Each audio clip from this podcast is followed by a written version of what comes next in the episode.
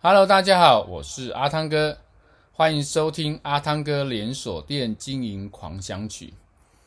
阿汤哥这一集要跟大家分享的主题是关于呃，在一些连锁加盟业者在制定一些加盟的条件的时候，应该要注意呃几个现象。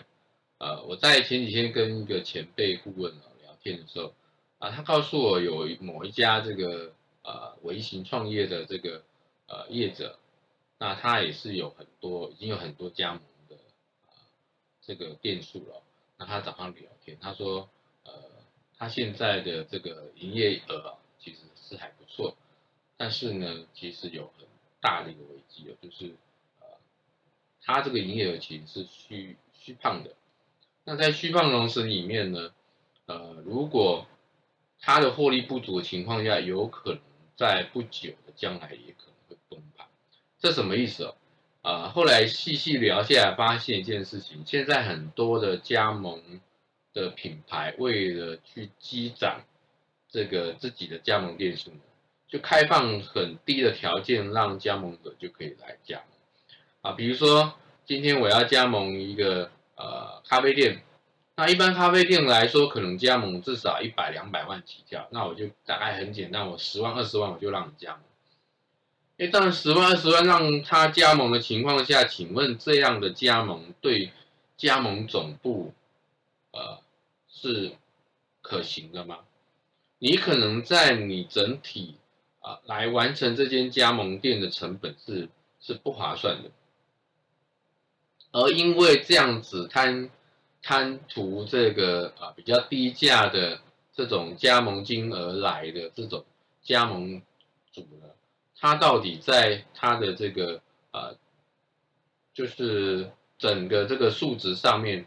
是可以的吗？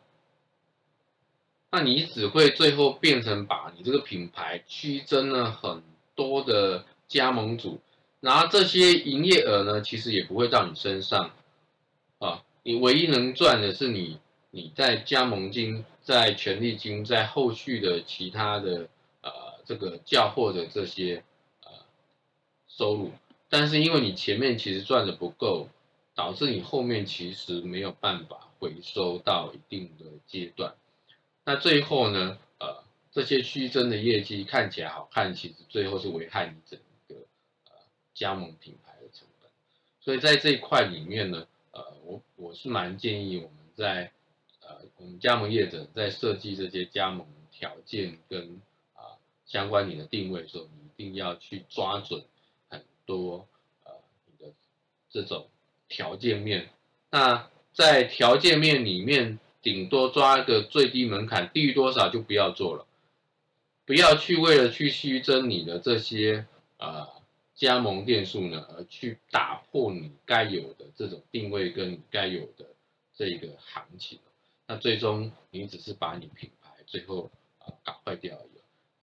这是这一集跟大家分享的主题，欢迎您继续收听下一个主题，拜拜。